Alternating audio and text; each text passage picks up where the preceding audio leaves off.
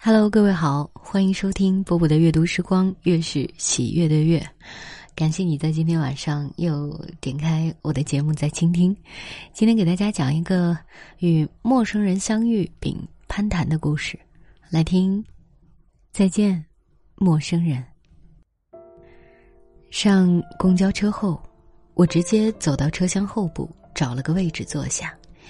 又为了打发漫长的车程，习惯性拿出随身带的一本书看起来。起先还有些干扰，但在汽车的慢慢摇晃中就渐入佳境了。身边响起一个声音：“年轻真好啊！”我扭过头，是个老太太，在对我说话，仿佛为了补充与解释自己所发的感慨。老太太又补了一句。在这样的车上还可以看书，像我的眼睛是早就不行了。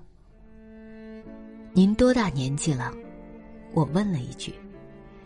七十五岁了。哦，比我妈大几岁。我看着她，她是小小的脸，微驼的背，花白的头发剪得几乎像个小男孩般齐了头皮。虽谈不上美观，但在这样的大夏天，却是既方便又凉快。而且我发现，普天之下几乎所有这个年龄的老太太都差不多的发型，连服装也差不多，都是一条颜色暧昧复杂的裙子，上面是短袖 T 恤，平底凉鞋。她，不过是多加了一把伞在手上。总而言之。他和我母亲外表看上去真是各方面都差不多，因此我心理上跟他有些亲近起来。我知道他这样年纪的人的心理，他们总是渴望说话，一辈子养儿育女，吃苦耐劳。他们已穿越人生大部分时光走到现在，他们有一肚子话要说。他们有些像一本寂寞的百科全书，不待他人打开，有时自动就翻卷开来。只要你有耐心，你总能听到你想要的那部分的。我们就这样攀谈开来，没坐几站车就知道他不少情况了。家有四个儿女，三套房子，两条狗。他虽然眼睛不行了，但又还可以绣十字绣。他前年花三个月绣的一张十字绣，上有九匹神态各异的马，有人要花三千块收购，但是他不舍得。那十字绣至今仍挂在他女儿家的客厅里。他的轮廓已经出来了，一个儿女双全、不愁吃穿、晚景富足的老人。我们越聊越热络，一句话赶着一句话的说，简直有点像对母女了。接着，我问他坐车这是要去干什么？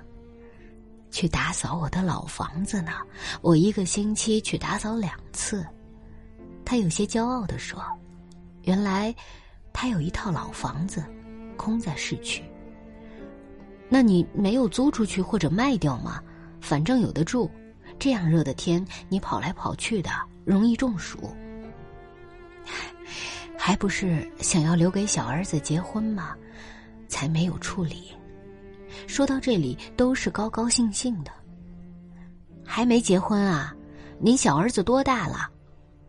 现在想起来，怪我多嘴，多问了一句。四十一岁了，还没有结婚。他说。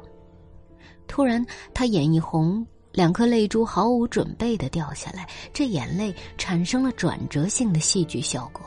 使他前面那些表层的美满的生活轮廓，都成为儿子没有结婚这一个情节的铺垫。前面我们之间那些热闹的对话，也仿佛都是为了这一个令他心痛、令我愕然的冷场。我一时有些不知如何是好。我知道。眼泪，这忧伤的结晶体，它从一个七十五岁老人的眼角、心灵溢出之时，必定夹带了长久凝结的伤感，绝非一日一月之寒。他儿子肯定是怎么了？但是我不知道他儿子究竟是怎么了？坐牢、吸毒者，或者重病缠身，或者远走他方，音讯皆无。那一瞬间，我忍不住在心底对于他儿子的生活做了这样种种的猜想。我知道，随便哪一样都是令人心碎的、绝望的。那一瞬间，我还觉得我母亲在车上也有可能像一个遇见的陌生人这样无法控制的述说起自己人生的伤与痛。于是，我握了握他的手，但立即又松开了。握着一个陌生人的手，毕竟是有点不适应与难堪的。我马上转移了话题，老太太也恢复了平静。虽然眼圈红着，但是她很快就和我说起其他的事来。临到他下车，我扶了他一把，我们像朋友那样微笑着互道了再见。这件偶然发生的事儿，我以为是流星划过黑色天际一般平常，过去就过去了。但是生活永远像魔术师手上的牌，洗掉一把，又露出花色不同的另一把，无穷无尽。转眼没过几天，当我在相同的时间走向相同的站台时，我又远远的看见了那个老人，他仍然拿着那把伞站在那里等车，也许是按照惯例，他又去打扫他的老房子。我确定他也已经看见我了。我走向他，我以为我们又可以像上次一样聊天了。突然，他把伞打开了，他用伞面挡在了自己和我的中间。显然，他一点儿也不想跟我打招呼，也就是说，他否认跟我有过一面之缘。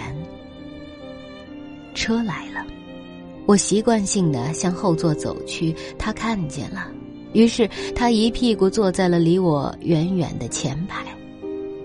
如果说上一次他流的泪令我毫无准备，但我还是非常能够理解的话，那么这一次他打开的伞，他选择的与我距离甚远的座位，在令我同样毫无准备之时，也令我感到了瞬间的困惑。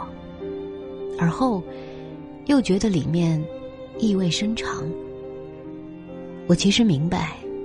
是这样的，就像人在身体疼痛时会不自觉发出呻吟一样，他因心灵之痛而偶然的向我这个陌生人发出了一种声音，令我窥见了他的伤痕或耻辱的一角。但是他一生的经验立即又告诉他，他是无意中泄露了一个秘密给我，而且这个秘密对于他来说足够重大与沉重，因而他立即就后悔了。好像刚刚向我发放了一张他生活的知情卡，但是一转身，他就后悔了。他想收回去，却完全不可能了。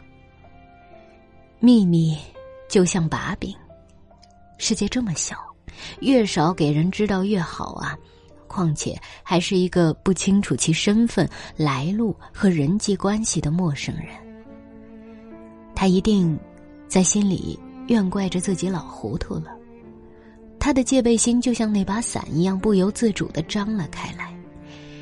一个“你好，陌生人”的故事就演变成了“再见，陌生人”。我深深的理解他，在老太太那里，在人类隐秘的情感世界里，每个人都如此这般的设立了一座看不见的永久监狱，里面私自积压着内心的秘密、伤痛以及耻辱等一个个的犯人。偶尔，他会情不自禁，要给犯人放风，或者甚至想要帮助犯人获取自由，因为每当一个犯人越狱成功，那就意味着心灵的压力又减轻了一分，生之屋宇又明亮了一分。但是，这样的囚禁是多么积重难返啊！这样的试图对自己心灵犯人的解救，又需要多少人生的智慧呀！好了，今天就为大家读到这儿。嗯，多说几句啊！我突然对作家非常的钦佩，因为我读完这篇文章，你应该也会跟作者有过一样的感受，对不对？而且你完全能够明白他所说的是什么。但是类似的事情发生在我们身上的时候，我们有这种能力去把它像作者这样细腻的写出来吗？所以，嗯，佩服作家。好了，我是波波，今天就是这样。啊。我也算是一个你熟悉的陌生人吧，晚安喽。小孩子问妈妈：“兔子的家在哪里呀？”妈妈笑着回答：“月亮是兔子先生的故乡。”小孩子问妈妈。兔子先生咋不回家？妈妈笑着回答：“流浪是兔子先生的特长。”小孩子嘟着嘴说：“兔子先生怎么不听话？兔子公公、兔子婆婆会想念他，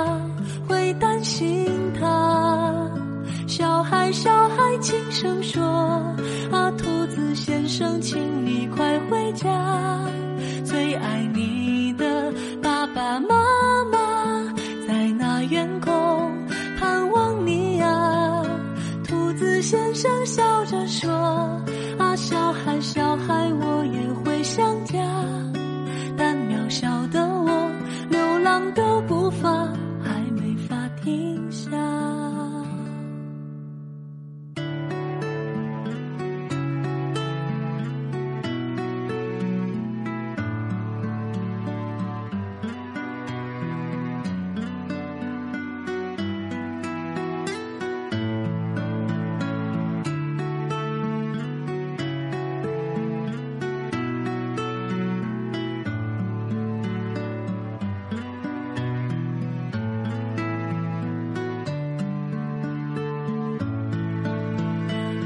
孩，小孩哭着说：“啊，兔子先生，我不要回家。家里有个唠叨妈妈，时常挨骂，屁股开花。”兔子先生笑着说：“啊，小孩，小孩，请你快回家，有人会牵挂，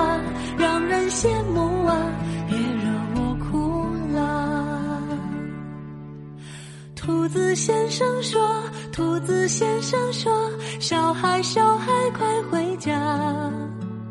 就算快长大，就算去天涯，家是永远的牵挂。”兔子先生轻声说：“啊，小孩，小孩，请你快回家。无论在屋。”